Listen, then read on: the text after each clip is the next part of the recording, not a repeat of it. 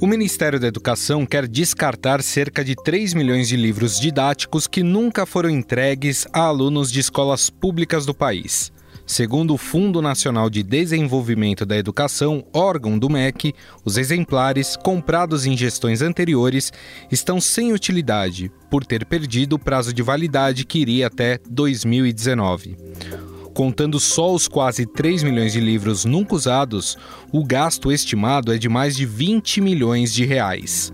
Um documento obtido com exclusividade pelo Estadão mostra que o processo começou no fim do ano passado, pela necessidade de reduzir o estoque armazenado em depósito alugado dos Correios em Cajamar, na Grande São Paulo. O ministro da Educação, Abraham Weitraub, foi às redes sociais para explicar a questão. Karine, a presidente do FNDE. Muita bobagem tem sido dita e veiculada. Presidente, conta um pouquinho como é que é esse processo. Bom, nós temos, ministro, a reserva técnica, que é necessária porque é uma estratégia importante para atender aqueles alunos novos que saem da rede particular, vão para a rede pública ou atender as novas escolas. Então é necessário que exista um volume de livros para que a gente possa atender esses novos estudantes. E me corrija se eu estiver errado. São 165 milhões de livros para 40 milhões de alunos.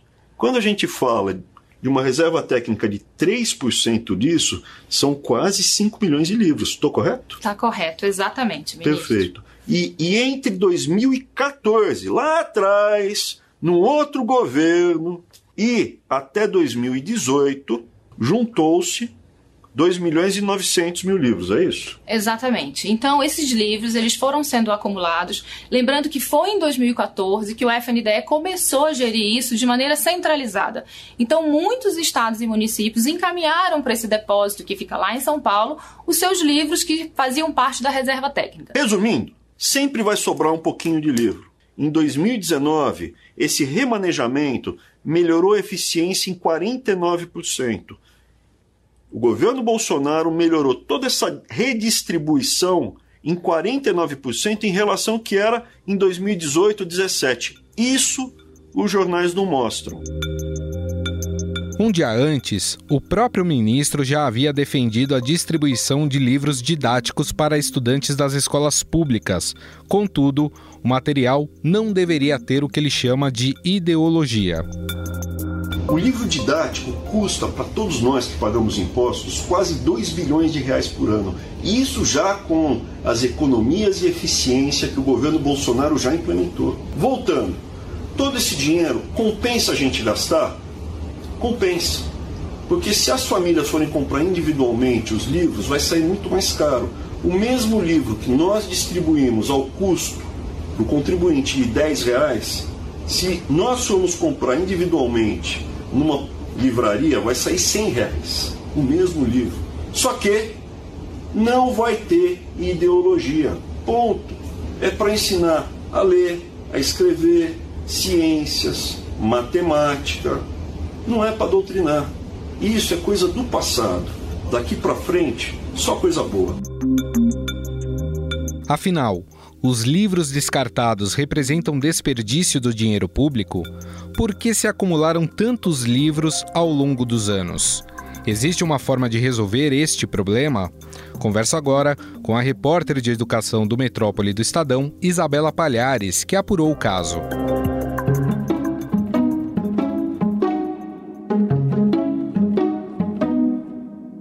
Tudo bem, Isa? Tudo bem, Gustavo? Tudo certo. Bom, é, qual é a justificativa do Ministério da Educação é, para que esses livros tenham perdido a validade e que fazem parte de uma reserva técnica, segundo o Ministério? O que, que significa isso, hein, Isa? Gustavo, é o seguinte, esses livros eles estão sendo acumulados ali no, nesse galpão, é um galpão em Cajamar, é um galpão dos Correios, é, eles estão sendo acumulados ali desde 2014, que foi tá. quando foi firmado esse convênio com os Correios.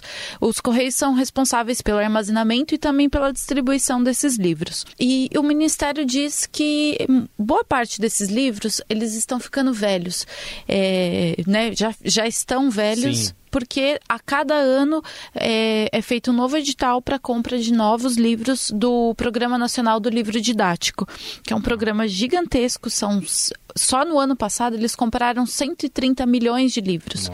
um gasto aí de 1,1 bilhão de reais por ano. E aí eles dizem que esses livros eles foram ficando antigos. Tem livros lá que que são de 2005 porque apesar do convênio ter sido feito em 2014, é, pa, quando esse convênio foi feito, as escolas puderam levar, as escolas e secretarias puderam levar para esse galpão é, livros que estavam ali nas, nas escolas delas e que já não eram utilizados. Então, esses livros, o Ministério da Educação diz que estão em desacordo com com um novo acordo ortográfico, que é de 2009. É, a gente teve mudanças aí, mudanças curriculares. Em 2010, por exemplo, a gente teve é, mudanças nas, nas diretrizes nacionais curriculares. Então, que o currículo das escolas públicas foi sendo atualizado e esses livros estão antigos. Entendi. Né? Então, que eles precisam ser trocados. Agora a gente tem uma nova mudança que vai começar a valer nos próximos anos, que é a Base Nacional Comum Curricular, que é um novo currículo currículo para todo o Brasil. Esses livros vão ser atualizados também. Então, esses livros são livros que nunca foram distribuídos e que é, o Ministério diz que já não faz mais sentido você distribuir para as escolas.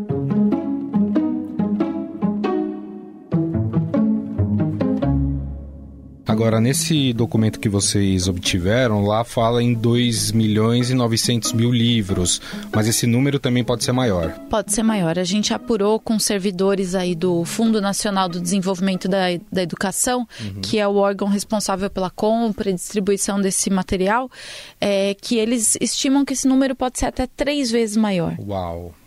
Então a gente teria aí quase 10 milhões de livros isso a um custo altíssimo, né? Altíssimo. Se a gente pensar que cada livro, é, em média, né, a gente fazendo uma média por baixo aí, cada livro custa sete reais tá. para o Ministério da Educação.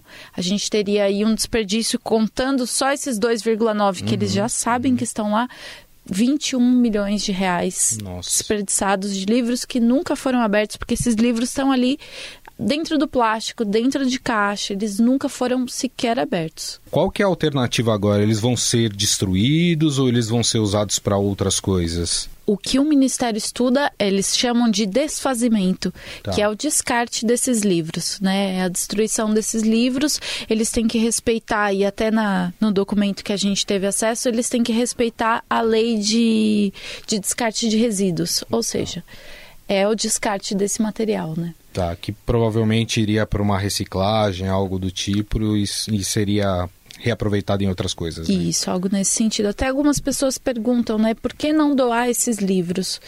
É, para a escola pública, isso seria. Um, você iria desequilibrar, né? Você teria uhum. parte da escola pública com livros novos, com uma metodologia nova de ensino, com Sim. uma abordagem nova, e outra parte com livros antigos. Então, não faz sentido você distribuir esses livros para a escola pública.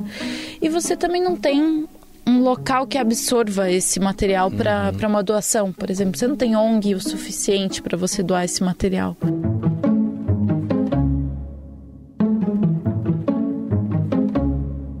Próprio governo federal pensa numa nova forma uh, de fazer compras desses livros, ou, ou seja, uma descentralização dessa compra, que, que isso ficasse a cargo dos estados, por exemplo? Então, Gu, tem uma discussão nesse sentido, é, mas ainda é uma discussão que está muito no Ministério da Economia. Tá. Né? O Paulo Guedes apresentou aí a PEC da descentralização, que, é, entre outras coisas, centralizaria o recurso do, do recurso do salário educação e aí os estados e municípios receberiam dinheiro que hoje elas recebem carimbado para esses programas, não só o programa do livro didático, mas também o programa da merenda, do transporte escolar.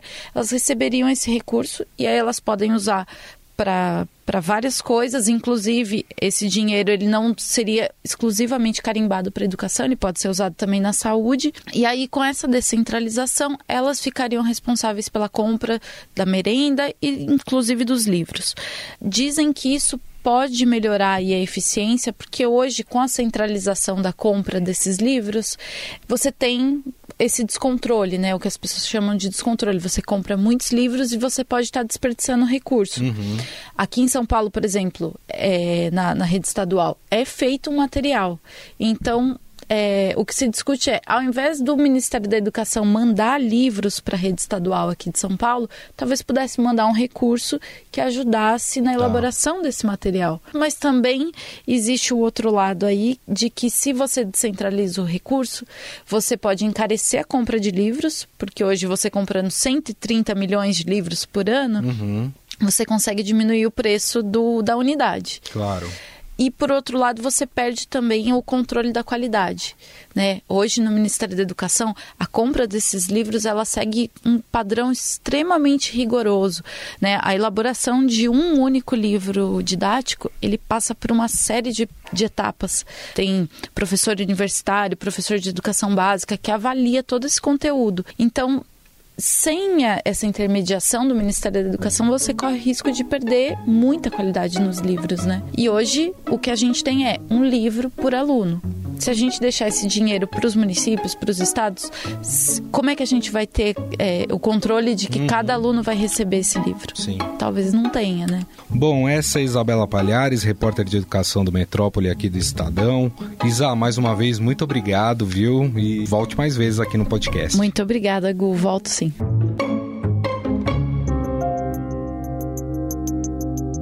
Ainda este mês, Jair Bolsonaro classificou os livros didáticos como péssimos e com muita coisa escrita.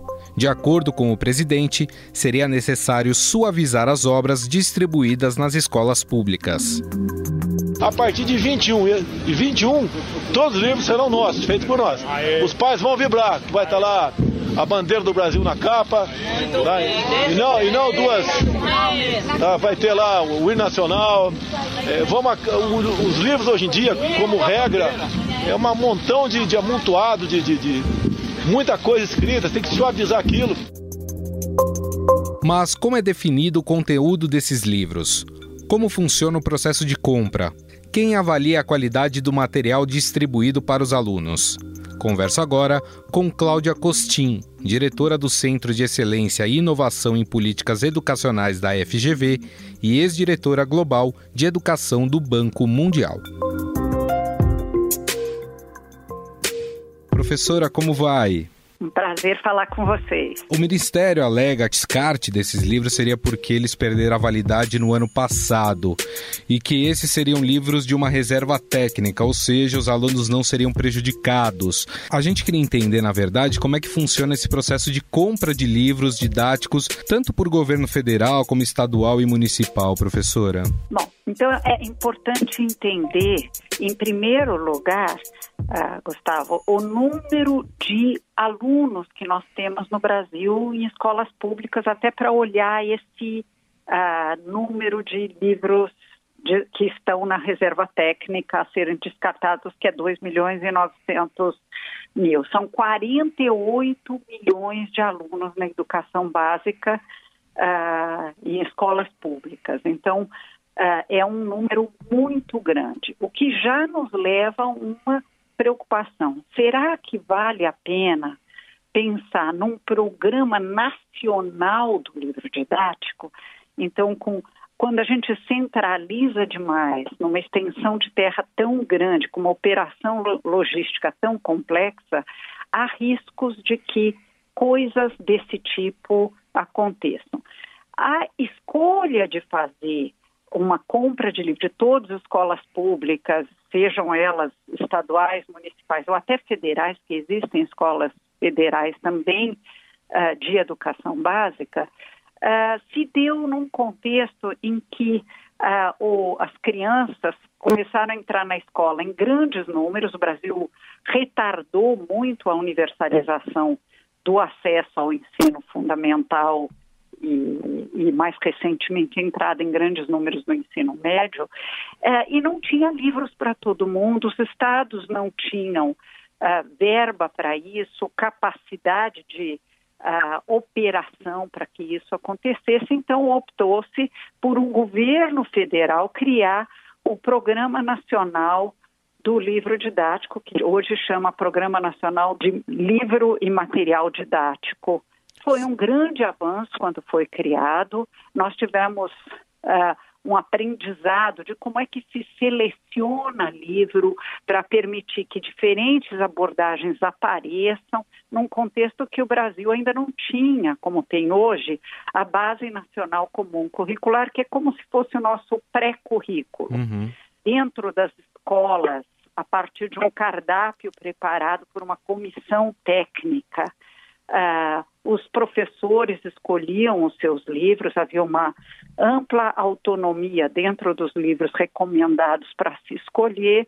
Qual é o problema hoje? Hoje nós já temos currículos estaduais, os 26 estados e mais o governo, o Distrito Federal, traduziram a base, que foi com Nacional Comum Curricular, em currículos estaduais e distrital uh, na parte referente à educação infantil e ensino fundamental 1 e 2. Esse ano eles vão começar a, a traduzir a parte referente ao ensino médio. Uh, e esses livros têm que estar alinhados com a base. E o ideal até seria que tivesse alinhado com os currículos estaduais. Certo. Então, há, há mais uma razão para a gente começar a pensar numa descentralização desse programa. Teve até uma declaração do presidente Jair Bolsonaro que disse que tinha muita coisa escrita nos livros, né? Que era, preci era preciso suavizá-los. A, a, questão é, em relação a esses livros, uh, o conteúdo deles é definido por quem, professora? Olha, existem editais uh, que, que definem o que, que se espera dos livros didáticos.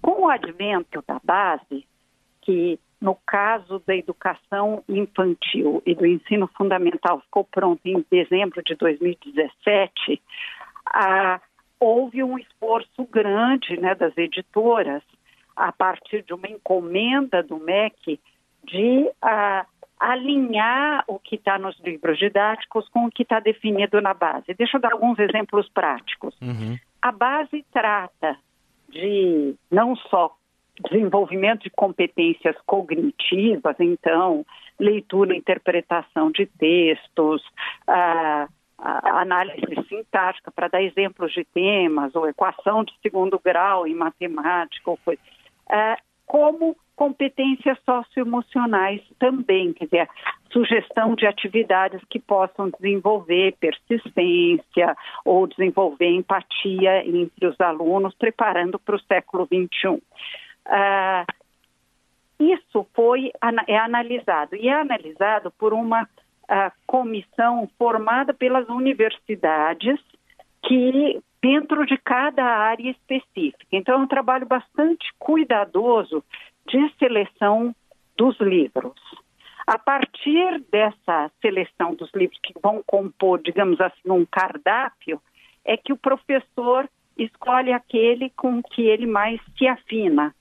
Uh, por vezes a própria escola faz a escolha para ter uma certa coerência dentro da escola e em alguns casos também é autorizado que a, a secretaria escolha um livro único para dar mais unidade no processo de ensino naquele município, por exemplo. Uh, então é um processo que, no, que foi evoluindo ao longo dos anos e foi ficando uh, cada vez mais uh, adequado. Agora, achar que nossos livros têm excesso de texto, eu acho que é exatamente o contrário. Uh, se eu comparo com alguns livros franceses ou com livros didáticos franceses ou com livros didáticos ingleses, nós temos pouco texto e muita imagem.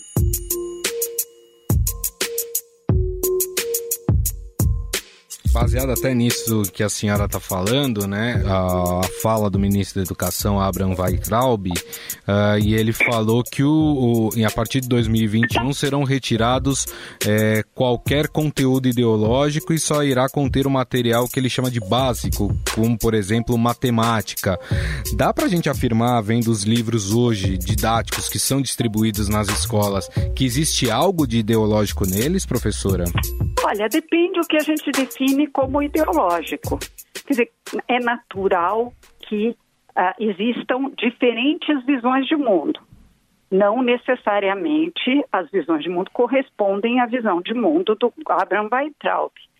A, a escola, a grande, a grande discussão é como evitar que o professor passe a sua visão de mundo como a única existente. E a escola, infelizmente, desde que ela existe como instituição, ela tem uma tendência de fazer doutrinação, seja religiosa, seja política, seja uh, da natureza que for. A receita para resolver esse problema é uma escola que ensine a pensar, a formar pessoa, pessoas ou jovens que pensem por si mesmos isso demanda uh, maior esforço de ensino de pensamento crítico e não menos.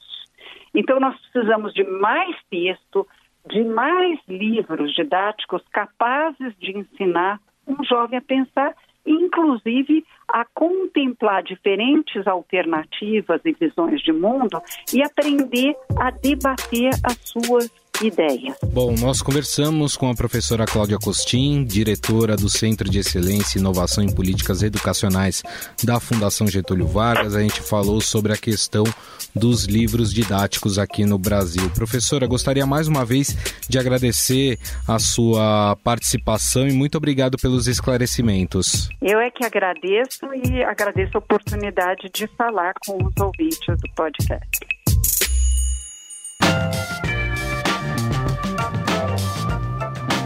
O Estadão Notícias desta quarta-feira vai ficando por aqui. Contou com a apresentação minha, Gustavo Lopes, e montagem de Nelson Volter. O diretor de jornalismo do Grupo Estado é João Fábio Caminuto. Mande seu comentário e sugestão para o e-mail podcast@estadão.com. Um abraço e até mais. Estadão Notícias.